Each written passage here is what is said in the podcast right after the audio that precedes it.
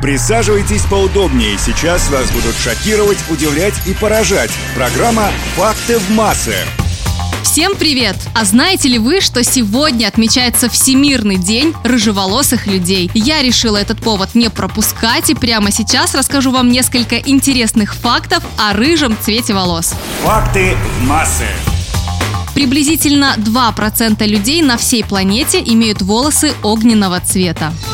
Древние греки считали, что люди с рыжими волосами после смерти становятся вампирами.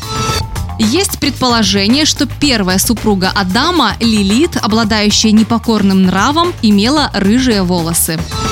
Существует легенда, которая гласит, что первым рыжим мужчиной стал принц Идон, тот самый, который открыл Атлантиду. В тот момент его осветило необычайно яркое солнце, которое и оставило на нем особый отпечаток в виде рыжей копны волос и веснушек. Рыжеволосые люди намного чаще, чем другие, становятся левшами.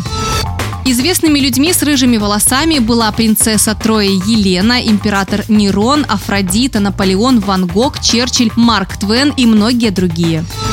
Ученые предполагают, что приблизительно через 100 лет рыжеволосые люди могут совсем исчезнуть. И последнее на сегодня. Джинджерофобия – это боязнь рыжеволосых людей. На этом у меня все. В эфире была Наташа Круш. Пока. Реальное, а не вымышленное. Конкретное, а не абстрактное. Истина, а не вымысел. Факты массы.